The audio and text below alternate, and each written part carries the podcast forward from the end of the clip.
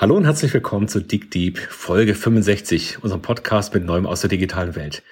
Heute wollen wir über die Zukunft der Messen reden und wir haben Kim Fischer eingeladen. Sie macht Messen modern und bringt sie in die neue digitale Welt. Hallo Kim und hallo Frauke. Hallo lieber Christoph. Hallo Frauke. Hi. Hallo Christoph. Genau, ich bin heute mit zwei Frauen zusammen im Podcast, die beide eine amerikanische Geschichte haben. Also Frauke kennt ihr ja schon mit, ihren, mit ihrer Professur in Washington. Kim, du warst auch in den USA, habe ich gerade gehört. Genau, ich war zu meinem Senior Year in äh, Colorado und danach dann äh, auch noch auf der CSU in Boulder und äh, durfte ein bisschen Tennis spielen. Ich hatte ein Scholarship damals und ähm, ja, es war auf jeden Fall eine, eine schöne Zeit. Kim, du bist jemand, der Messen berät, um die Zukunft tauglich zu machen. Und du hast uns gerade erzählt, dass, dass deine Stelle eigentlich gar nicht existiert in so einem klassischen Organigramm. Wie würdest du denn deine Rolle beschreiben? Warum holt man dich rein? Was machst du da? ja. ja, ich kann den Leuten richtig auf die Nerven gehen. Also ich bin äh, quasi diejenige, die denen sagt oder den, äh, den Messegesellschaften, wie sie sich auf die äh, heutige Zeit vorzubereiten haben. Also ich pimpe quasi Messeformate inhaltlich als auch ähm, mit neuen äh, Prozessen, äh, Agenturen, äh, Ideen einzubringen. Also das ist so ein so meine Kernaufgabe und zu beraten, wie man sich global aufstellt. Okay, jetzt sind ja die Messen wahrscheinlich wirklich in einer schwierigen Situation. Wir haben jetzt gerade die erste Lockerung wieder gehört, dass ja bis zu 5000 Teilnehmern Messen wieder stattfinden dürfen. Aber 5000 Leute, das ist ja für die großen Schlachtschiffe hier, die IAA, die jetzt ja wieder neu erfunden wird, die IFA, für die du arbeitest, das ist ja da keine nennenswerte Zahl. Was machen wir denn mit 5000 Leuten jetzt? Ja, das wird relativ schwierig, klar. Ähm, zumal man natürlich auch darauf achten muss, äh, wie dürfen diese Leute oder die, die, die Besucher überhaupt die Messe betreten? Welche Vorschriften, welche Rahmenbedingungen ähm, gelten? Und ähm, man fängt wahrscheinlich an, dass man die, äh, die Eingänge vergrößert, äh, dass man sich nicht zu eng irgendwie ähm, entgegenkommt, dass man Insellösungen schafft, rein theoretisch, dass man sagt, okay, es gibt auf der, nehmen wir jetzt mal die IFA als Beispiel, mehrere Events auf der Messe. Dass man sagt, okay, es gibt vielleicht eine Global Press Conference, dann gibt es einen Hackathon, dann gibt es ein, ein, ähm, eine Stage, ähm, dann gibt es eine Q&A-Area, also dass man das also ein bisschen, ich würde sagen, wie so beim Zirkeltraining quasi, dass man überall so mehrere Stationen hat und äh, dann die Besucherströme dementsprechend ähm, ja, einteilt, äh, einteilt und, und delegiert. So. Das könnte ich mir gut vorstellen, dass das passiert. Aber wie gesagt, ich kann da noch nicht äh, so viel zu sagen. Das äh, entwickelt sich jetzt die nächsten Monate und definiert sich noch mit der Zeit. Wer weiß, was morgen passiert. Also es ist ja ständig ändert sich was, ne? Das ist ja nicht so absehbar. Das ist auch eine ganz neue Situation. Ich, ich war selber Chairman Total. von dem Kongress, der jetzt eigentlich im April stattgefunden hätte in Fürstenfeldbruck und wir haben es mal auf Oktober geschoben, aber ob das in Oktober stattfinden kann, wissen wir auch nicht. Das heißt also, diese Unsicherheit ist natürlich für die ganze Kette, die da dranhängt, die Aussteller, aber auch die Messebetreiber, ähm, die, die Hotels in der Umgebung, die, die Veranstaltungsorte wirklich ein großes Problem zurzeit. Ja, das, das stimmt, ja. Ja, also ich sag ja, das ist eine, eine riesen Herausforderung, aber generell nochmal auf das Thema Messen zurückzukommen ähm, ein riesen Paradigmenwechsel, ne? was da, was da gerade, was da entsteht und nicht nur jetzt, also auch schon eher äh, länger. Und ähm, das Problem generell der Messen, aber nicht nur der Messen, auch des Retails oder schau dir Tankstellen an, ja, das ist alles nicht mehr zeitgemäß. Man will lieber schnell wieder raus als drin bleiben, was ich schade finde. Und äh, da muss ich generell mal was äh, tun. Und bis dato war es in Deutschland immer so, und ich finde, so, das ist so eine deutsche Geschichte. Äh, Deutschland lebt ja generell noch so von der Substanz, ne, finde ich. Und äh, da tut sich nicht, wenn man sich jetzt mal China anschaut oder, oder die USA, da ist also wenn ich jetzt in den USA shoppen gehe, gehe ich rein, finde es so toll und komme mit fünf, sechs Taschen raus. Warum, warum schaffen wir das in Deutschland nicht? So, und da muss natürlich extrem viel getan werden. Äh, ich weiß ja nicht, wie ihr das seht, aber ihr habt ja auch einige Erfahrungen und ähm, äh, woran liegt das hier in Deutschland? Wo ist die Experience? Es gibt keine. das, und das probiere ich so ein bisschen jetzt auch auf, auf äh, Messen umzusetzen, dass man sagt, es macht Spaß, auf eine Messe zu gehen. Die Atmosphäre, die stimmt. Es sind spannende Themen. Es ist branchenübergreifend. Also es ist nicht nur auf der IFA die Consumer Electronic Branche. Vielleicht sind auch einige Architekten vor Ort, ähm, Designer, Kreative, Agenturen, die sich treffen, sich austauschen und ähm, was man dann vielleicht auch adaptieren kann, ne? was quasi die Aussteller ähm, weiterbringt. Also ich rede jetzt nicht von einer B2C-Messe, sondern von einer B2B-Messe. Frauke? Wenn, wenn ich, du hast jetzt so viel schon angesprochen, ich habe tausend Fragen. Wenn ich mal mit einer anfangen kann, die Zwangspause und dann der Neustart in einer anderen Form bietet ja die Möglichkeit, dann ein paar Dinge anders zu machen. Das höre ich daraus in dem, was du sagst. Gibt es denn von den Geschichten, die du jetzt gerade gesagt hast, also Silos aufbrechen, andere mit hinzunehmen, gibt es da durch die neuen Formate jetzt besonders eine Chance? Bei Konferenzen sehe ich das, dass der Teilnehmerkreis auf einmal unglaublich erweitert wird weil wenn es digital stattfindet und jeder sich von irgendwo einwählt, dann eben auch diese Barriere nicht mehr gibt. Also gehen deine Fantasien bei den Messen auch in die Richtung oder versprichst du dir da wenig Hoffnung durch diesen, diese Corona-Zwangspause und Zwangsumstellung dieses Ziel zu also erreichen? Also du meinst jetzt damit mit deiner Frage ganz kurz Gegenfrage, dass es jetzt nur digital umgesetzt wird? Ja, oder Hybrid oder irgendwie, also es könnte, ne, ich meine, ich würde auch nicht unbedingt zu einer Elektronikmesse gehen, wenn der Christoph mir nicht ständig erzählen würde, was es für tolle neue Gadgets gibt. Wenn die, die Eintrittsschwellen oder das Hingehen oder das Zusammenkommen einfacher wird, dann ist es vielleicht auch einfacher, sozusagen branchenfern in Anführungszeichen, wo mal reinzuschauen bei einem Event. Ja? Und äh, dir zuhören, frage ich mich gerade, ob eben diese total digitale Lösung da vielleicht sogar helfen kann. Auf jeden Fall. Aber äh, ja, tut es, aber meines Erachtens ist es ganz, ganz wichtig, diese Live-Events, dass die weiterhin erhalten bleiben. Das Persönliche. Ich finde diesen persönlichen Austausch ganz wichtig, eine Person zu spüren, zu verstehen, anzuschauen ähm, und diesen persönlichen Austausch weiterhin zu haben. Und ich meine, man merkt es ja auch gerade in der Situation, zu Hause ständig zu sitzen. Ich, ich freue mich so sehr, demnächst meine Freunde wieder treffen zu können oder persönliche Meetings abzuhalten. Äh, das ist, also Corona zeigt es, dass wir Menschen Menschen brauchen. Absolut, ja. Das so. kann ich total nachvollziehen. Also ich hasse diesen Schreibtischstuhl, auf dem ich seit zwei Monaten jetzt bald sitze. Und ich, ich vermisse diesen persönlichen und auch diesen körperlichen Kontakt, also einfach rauszugehen in die Welt. Ich habe jetzt auch zum ersten Mal an so einer großen Veranstaltung digital mitgemacht. Das ist so eine Veranstaltung der Singularity University gewesen. Die hätte normalerweise eben mit ein paar hundert Leuten irgendwo an einem Ort stattgefunden und jetzt war das rein virtuell über drei Tage drei Tage lang am Rechner mit jeweils acht Stunden. Und das war schon heftig. Also was ich schon festgestellt habe, war, auf der einen Seite ist es praktisch unmöglich, sich so lange zu konzentrieren und so am Schreibtisch zu sein, weil die Möglichkeit, sich abzulenken, mal kurz rauszugehen oder irgendwas anderes zu machen oder eigentlich zu arbeiten und ein bisschen zuzuhören, die, die ist natürlich da und die verführt. Auf der anderen Seite war es aber auch spannend, weil es gab da die Möglichkeit, immer in so Breakout-Sessions dann in einem kleineren Kreis da zu sein die Eintrittsschwelle, also diese Niedrigschwelligkeit, wie du da reinkommst, die war natürlich großartig. Du konntest einfach irgendwie eine Frage an irgendjemand schicken und du hast gesehen, wer da ist. Du konntest da so ein bisschen rumscrollen, wer, wer ist denn gerade in diesem Call mit dabei. Das ist, fällt auf einer echten Messe viel, viel schwerer, weil du nicht 100 Leute ansprechen kannst und mal fragen kannst, ob der da passt. Also es hatte auch irgendwas Faszinierendes, wo du sagen konntest, da mhm. ist es einfach ähm, anders, so ein bisschen wie vom Besuchen zum Telefonieren zum Twittern. Ja, also es ändert sich jedes Mal, es hat Nachteile, es hat aber auch irgendwie neue Aspekte reingebracht. Was mir auch aufgefallen ist, du musst, du musst das, es irgendwie ja. bespielen können. Also das war erstmal ganz ungewohnt. Wie geht man mit diesem, mit diesem Medium dann um auf einmal? Ja. Ja. Deshalb finde ich ja so ein Hybrid ganz gut, auch auf Messen. Dass man sagt, man hat so eine Art Fireside-Chats, ähm, Kamingespräche, was man aber kuratiert. Ne, dass man vorab die Aussteller fragt, hey, wen braucht ihr denn? Wer ist denn für euch wirklich wichtig? Wen würdet ihr denn gerne kennenlernen? Weil wir sind ja die Plattform, die Leute zusammenbringen sollte. So. Und dann äh, kann man natürlich sagen, okay, es gibt jetzt morgen zum Thema Consumer Electronics eine Masterclass von Zalando oder hm. von Amazon. Oder vielleicht kommt ein Bjarke Ingels, ja, und erzählt uns was von äh, der Welt von morgen. Also das funktioniert auch. Äh, was mir natürlich auch aufgefallen ist, des Öfteren, mir ging es so, ich bin bei relativ vielen Events und ähm, des Öfteren jetzt gerade bin ich eben in diesem neuen Thema drin, Mobilität, Christoph, mhm, ja, was ja auch dein Steckenpferd ist, ja.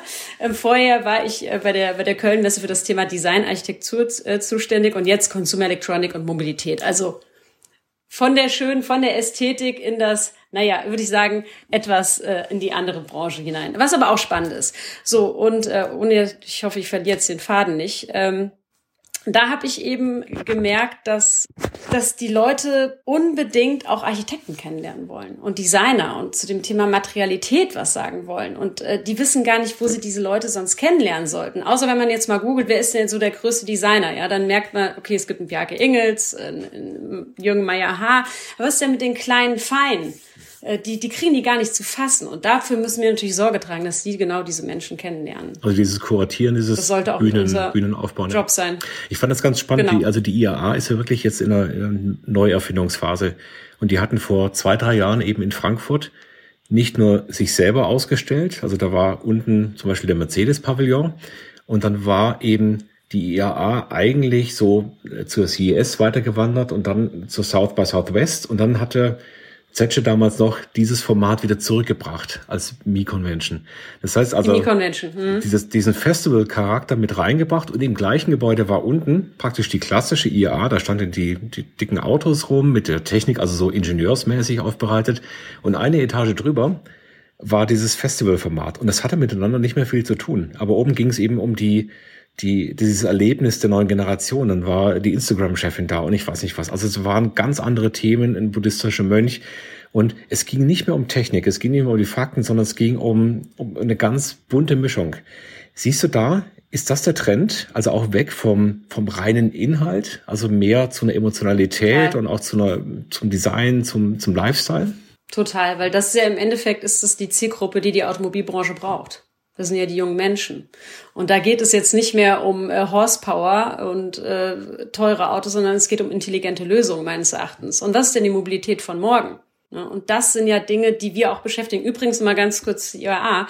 Die IAA, die Automesse, äh, ist nach München gegangen. So. Aber in Berlin findet die Zukunft der Mobilität statt. Und das ist doch das Spannende. Warum kommt denn ein Tesla nach Berlin? Wir haben ja die ganzen Techies, alle sitzen in Berlin. Das ganze Thema AI, ähm, das ganze Thema Tech, die, auch die Consumer Electronic Branche, die Zulieferer, die sitzen hier und die Kreativen, die Softwareentwickler. Und das, das ist doch Mobilität der Zukunft, was ich äh, mhm. viel, viel spannender finde als jetzt eine typische Automesse. Welche Funktion haben denn diese Messen? Diese also was, was willst du erreichen? Ist das eine traditionsreiche Bühne, die man einfach nicht aufgeben möchte?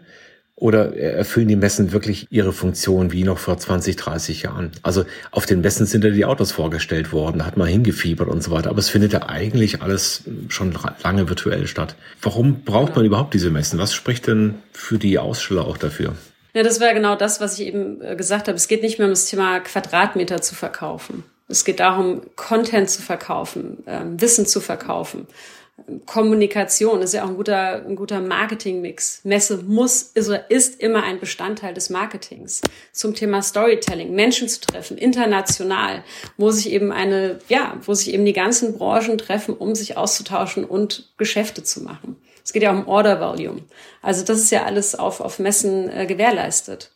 Gibt es denn, Christoph, du hast in deinem Rundumschlag hier gerade South by Southwest erzählt oder genannt als, äh, als, als Gegenbeispiel für eine Weiterentwicklung. Ich meine, ein großer Unterschied, der ist, ob das thematisch sortiert ist, wie die Messen, die du gerade besprochen hattest äh, vorher, Kim, oder ein Event mit einem Blumenstrauß an Leuten und Themen. Also ich würde es auch nicht immer Messe nennen. Mhm. Ich würde es immer sagen, ich würde es eigentlich Plattform eine physische Plattform, wo sich Menschen treffen nennen. Messe ist immer so, ne? Convention, Festival, was ist denn ein Festival, was ist eine Convention, was ist eine Conference? Also ich finde das schwierig. Im Endeffekt geht es darum, dass sich mhm. Menschen treffen. Und ja, gibt es. Also Aware ist zum Beispiel ein äh, Beispiel, was branchenübergreifend agiert. Ähm, ist Tech Open Air, Tor. Ähm, die Slush bekommt es ganz gut hin, mhm. finde ich. Dann South by, ja, aber da darf man eben auch nicht vergessen, wo kommt denn die South by, South by äh, Southwest her? Also das ist ja ein Musikfestival gewesen. Kein Wunder, dass das gut funktioniert, ne? Ähm, oder auch, ja, okay, die Slush ist jetzt nochmal eine andere Nummer. Ja, also das ist schon so, damit bleibe ich jetzt mal, was ich gerade gesagt ja, habe. Mehr okay. dazu also, nicht das heißt, da haben wir ja doch schon die ersten Anfänge. Aber du hast ja auch die Frage gestellt, ganz, ganz zu Beginn, warum sind wir Deutschen so schwierig im Umgang mit der Experience, also mit diesem Erleben. Und das merkst du ja schon, wenn du in Amerika in irgendeinen beliebigen Laden reingehst und du willst, greifst ein Buch aus dem Bücherregal und kommt ein Verkäufer und sagt, great, und das ist großartig, was du da machst, beste Buch ever. Und also da steckt ein bisschen Übertreibung dahinter, aber auch eine, so eine große Fokussierung auf, dass ein Kunde da, dem will ich das angenehm machen, das muss gut sein. In Deutschland habe ich oft so das Gefühl, du musst dich eher entschuldigen, wenn du zum Laden reinläufst und was mitnehmen willst. Ähm, ist das ein rein kulturelles Thema oder steckt da auch eine größere Nüchternheit und Sachlichkeit dahinter? Wie schätzt ihr das ein? Frauke, du hast es ja beide auch so im, im direkten Vergleich. Nimmst du das noch wahr? Ich nehme das noch wahr, ja, immer wieder der Wechsel und ich brauche immer wieder ein bisschen Zeit, um mich anzupassen. Also ich meine, ein, ich würde es ein bisschen anders beschreiben, Übertreibung, ja, also es ist aber auch ja. einfach mhm. der Enthusiasmus für das, was da in dem Moment passiert, ja, und ähm, und äh, das so wie alles hat seine Vor- und Nachteile. Ne? Ich meine, man macht einfach mal und ist enthusiastisch und dann, wenn es nicht klappt, okay, Fehler gemacht, weiter geht's. Und äh, hier, wenn ich Projekte anstoße, dann wird halt Hast du Sauer. Ja, es ist, es ist alles andere als ein Speedboat. Wir sind eher so die Containerschiffe. Mhm. Super schade. Aber wenn man dann mal fährt, dann bleibt man ja, das auch. Das stimmt, aber das dauert natürlich. Und wenn man mal fährt, dann sind die alle schon viel zu weit weg von uns entfernt, weil sie viel schneller waren. Ähm, aber ich finde auch, dass äh, gerade in Amerika, dass die Experience eine ganz andere ist oder auch das Design der Läden. Ich finde, das spricht viel mehr an, das ist viel ästhetischer. Und äh, viele Deutsche sind jetzt auch nicht die größten Ästheten. Das äh, finde ich zumindest. Mhm. Also einige. Und das hat ja auch mit Ästhetik zu tun, wenn man, wenn man einkaufen geht. Weil sonst könnte man ja alles nur noch online shoppen. Die Messen haben ja Firmen als, als Kunden erstmal, die ja da ausstellen müssen, die dann Geld bezahlen müssen. Ist das einfach im, zu verkaufen oder äh, muss man sich rechtfertigen, wenn man in Deutschland irgendwie sowas Offenes erstmal hinbaut? Wie geht man mit dieser kreativen Spielwiese um? Naja, ich meine, solange die einen Mehrwert sehen und äh, beide eine Win-Win-Situation haben, ist es äh, kein Problem. Und dann sind dann die, also, die Kunden sind dann die Marketingabteilung, die wahrscheinlich schon eher mit solchen Themen umgehen können, vermute ich mal. Jetzt von den ja. Ausstellern. Marketing, na, eher, eher Kommunikation. Okay. Ich habe so das Gefühl generell, dass das Marketing immer weniger wird und auch immer unwichtiger. Es geht immer mehr um das Thema Kommunikation und Storytelling. Das ist so das, was ich beobachte. Kannst du da noch ein paar Sachen dazu sagen, was, was man sich darunter vorstellen muss, wenn man nicht aus dem Genre kommt? Äh, naja, also es ist, wie ich eben schon gesagt habe, das, das ganze Tool Messe gehört ja zu dem normalen, zu diesem Marketing-Mix-Modul und äh, Messe wird hauptsächlich dafür genutzt, zu kommunizieren und sein Produkt zu zeigen, wenn die Aussteller es richtig machen. Und daraus entsteht dann auch diese On-Offline-Verzahnung, wenn sie es richtig machen, dass sie eben ihre Product-Show haben, ihre Mikro-Influencer einladen, einen äh, Livestream daraus machen, einen Podcast. Also Messe wird als Plattform genutzt, um zu kommunizieren. B2B als auch B2C und auch noch gegebenenfalls ihre Händler einzuladen. Man hat quasi drei, äh, zwei Fliegen mit einer Klatsche, wenn man es geschickt an, angeht. Viele wissen aber, wie gesagt, leider Gottes nicht wie. Brauchen denn das die, die großen Hersteller dann überhaupt noch die Messen? Oder können sie das inzwischen auch selber? Weil ja so ein, die großen Firmen da eigentlich doch die, die Power auch haben, selber Plattformen aufzuziehen, Formate zu kreieren? Oder worin besteht der Reiz, sich gerade eben mit anderen zusammenzutun? Ist das immer noch ein kritische Masse-Thema? Allerdings bin ich der Auffassung, dass eine Hausmesse, so nennt man es ja, ähm, finde ich schwierig zu gestalten ist, weil man ja in dem Moment auch nur die Leute einladen kann, die man kennt, also sein Netzwerk. Mhm. Und wenn man auf eine Messe geht, dann hat man immer mal die, diesen Wow-Effekt und sagt, wow, den hätte ich ja im Leben nicht eingeladen oder auf meiner Messe ähm, getroffen, weil der wurde eben durch ein einen anderen Aussteller eingeladen oder wie auch immer, ja. Also das ist dann schon nochmal eine angenehmere Situation, finde ich. Dass man Leute kennenlernt, die man nicht aktiv eingeladen hat. Okay. So, und das passiert eben nicht bei einer Hausmesse. Ja. Und was mir auch auffällt, ist natürlich, dass die Produkte ja miteinander so verschränkt sind. Also du kannst ein Auto nicht mehr ohne äh, den digitalen Lifestyle äh, erzählen. Ein Auto ist an ein Stromnetz angebunden, weil es elektrisch fährt. Ein Auto kommuniziert, ist also irgendwie sind diese ganzen klassischen Domänen und Silos, wo du sagst, das ist jetzt Telco, das ist Luftfahrt, das ist Auto, das verschwimmt immer mehr. Ja? Also auf das CES Total. ist ja praktisch alles vorhanden, alles, was er sich vorstellen kann, was ein Stromstecker hat, ja. Ist das auch eine, eine Schwierigkeit, sich zu orientieren? Also ich, ich fühle mich schon ein bisschen geflutet manchmal auch so bei der Frage, wo gehst du jetzt hin? Also wie, wie kriegt man die richtigen Leute denn zu so einem Event? Ist das auch letzten Endes so eine Dynamik, die sich auch gar nicht steuern lässt? Ja, man muss sich eben ganz bewusst sein, was man will. Ne, wo man, welche Zielgruppen man wo abholen will, will und welche Partner man wo sucht. Wenn man jetzt zur Slush geht, ist eben hauptsächlich Tech und VCs. Mhm. Klar, es ist spannend. Dann gehe ich zur Slush, wenn ich mich eher für Musik und Lifestyle und coole Leute und Agenturen interessiere, dann äh, und Trends, dann gehe ich auf die South by.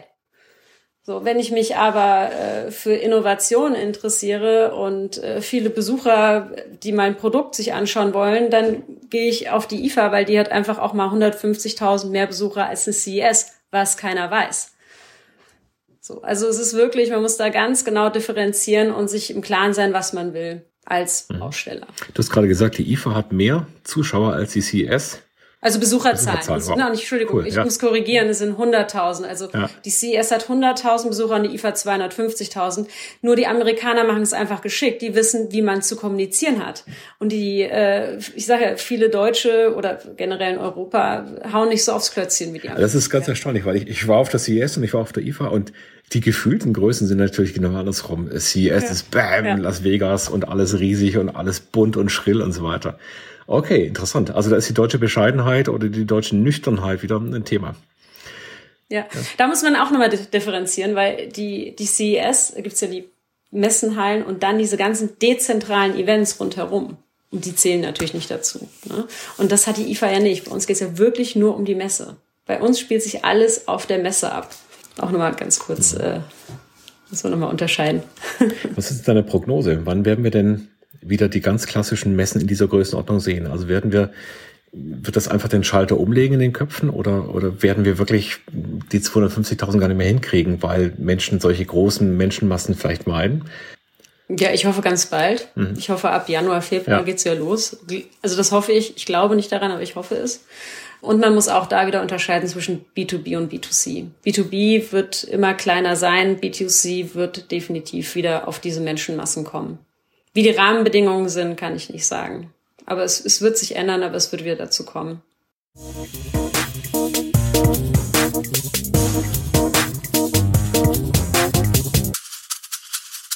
Was passiert denn eigentlich nach so einer Messe?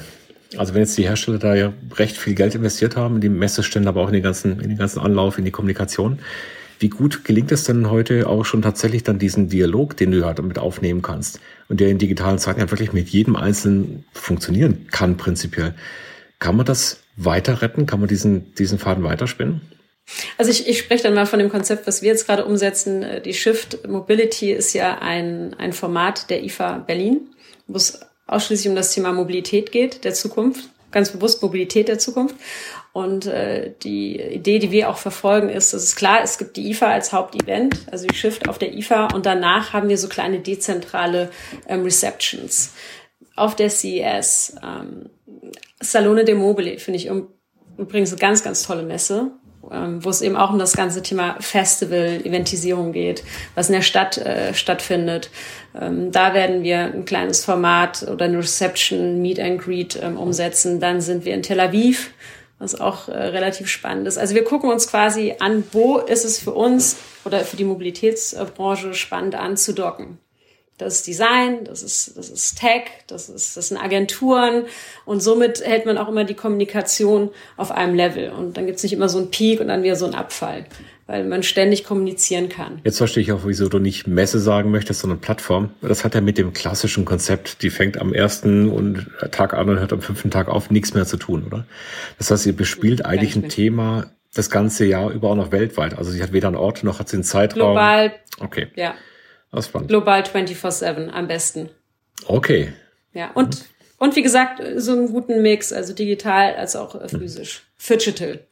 Ja. Und ihr baut damit einen Brand auf, äh, wo Leute jetzt Shift eben mit dieser Mobilität verbinden.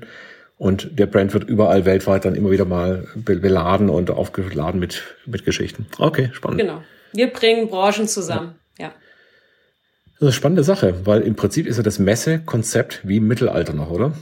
Du musst ja, also das, wenn wir jetzt über Messen und nicht über Plattformen reden, du musst ja da hinreisen, dann bist du da ein paar Tage, kannst dich treffen.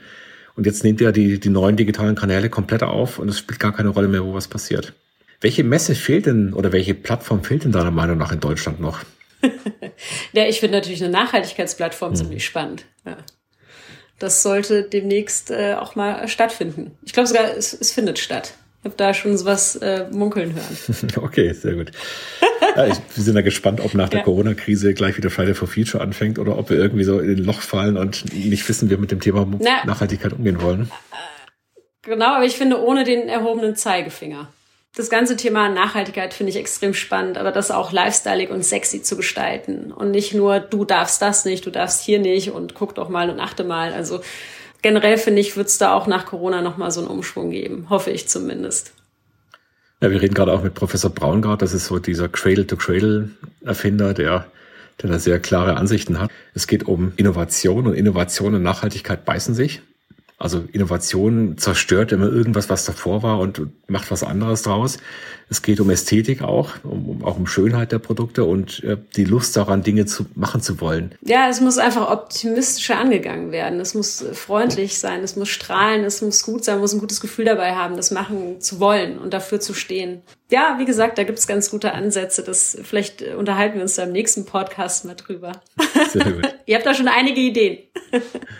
Ich glaube, wir können uns allen wünschen, dass das gelingt, dass Deutschland auch bei den Messen weiterhin relevant bleibt und dass auch die neuen Formate gut funktionieren. Ich kann dir nur sagen, Kim, ich hoffe, dass du vielleicht mal Lust hast, auch äh, dir akademische Konferenzen anzuschauen und die zu modernisieren. Also im Vergleich zu dem, was du erzählst, sind wir derart verstaubt, dass da sicherlich auch einiges aufzuräumen gäbe. Wir treffen uns auf Shift, Slash, was auch immer. Bis dann, Kim. Danke.